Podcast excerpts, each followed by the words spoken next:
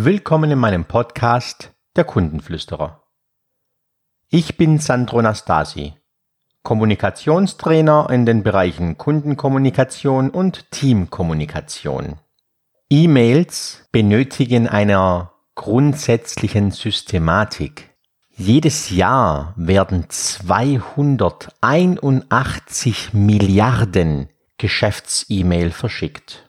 Kein Wunder, dass es da zu vielen Fehlern und Problemen kommt. Oftmals werden E-Mails gedankenlos versendet bzw.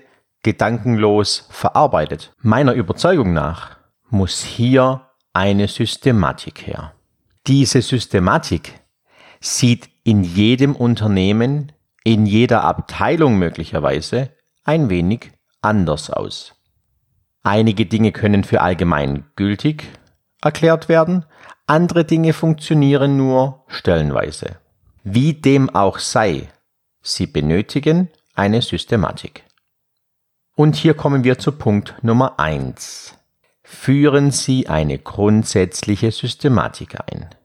Unabhängig davon, wie Sie mit E-Mails umgehen möchten, ist es wichtig, zunächst einmal zu überlegen, wie gehen wir mit dem Thema überhaupt um.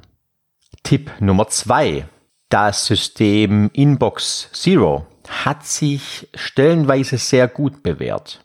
Bei der Systematik Inbox Zero wird darauf geachtet, dass der Posteingang grundsätzlich immer leer bleibt.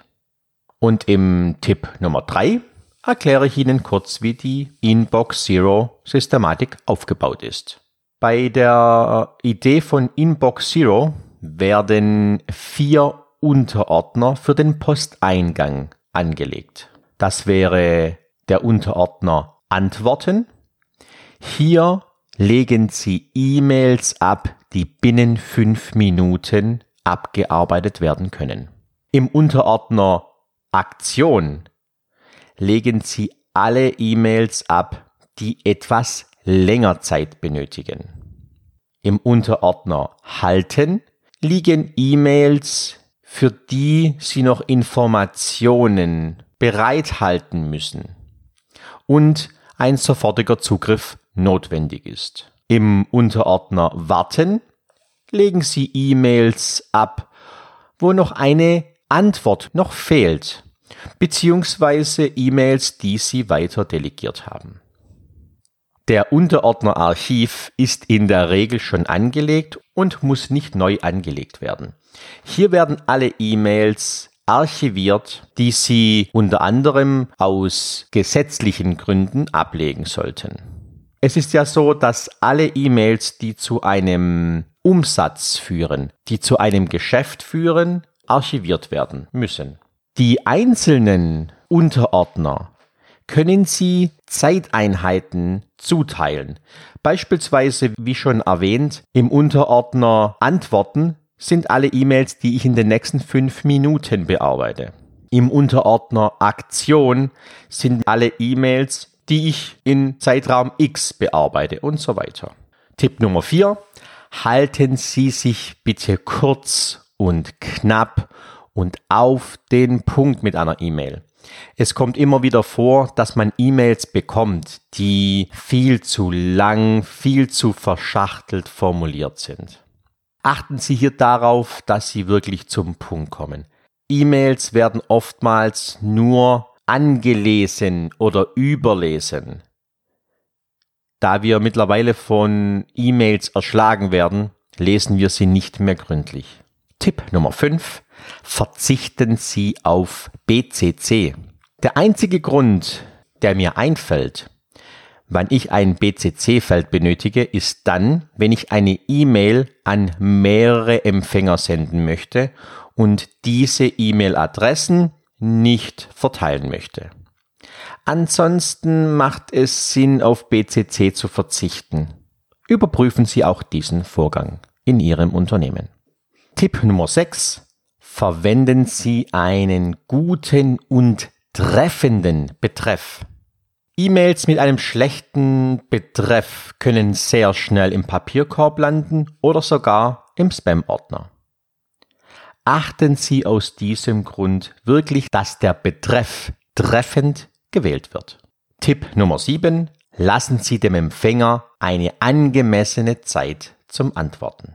Eine angemessene Zeit ist ganz unterschiedlich zu betrachten. Das hängt natürlich auch von Fall, Branche, Organisation oder wie auch immer ab. Ich habe viel recherchiert und allgemein kann man davon ausgehen, dass eine angemessene Zeit circa 24 Stunden sind. Also rechnen Sie nicht mit einer Antwort vor den nächsten 24 Stunden. Und Tipp Nummer 8 nehmen Sie sich auch eine angemessene Zeit, eine E-Mail zu beantworten. Nicht jede E-Mail muss sofort und unmittelbar beantwortet werden.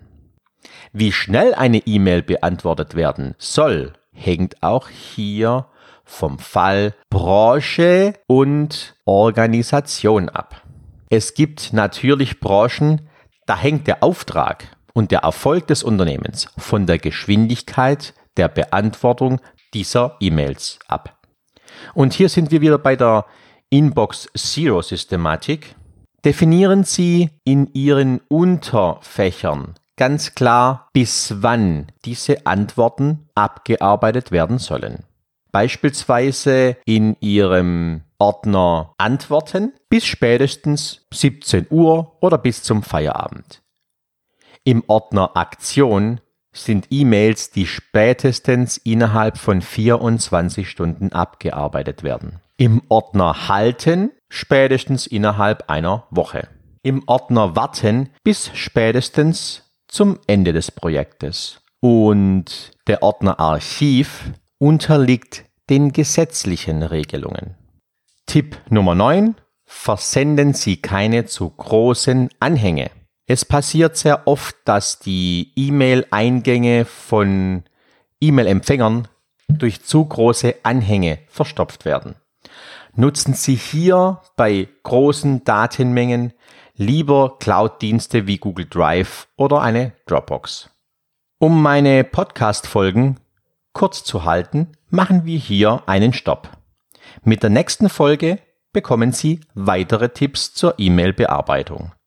Wenn Sie mehr darüber erfahren möchten, kommen Sie gerne auf meine Internetseite unter www.sandro-nastasi.de.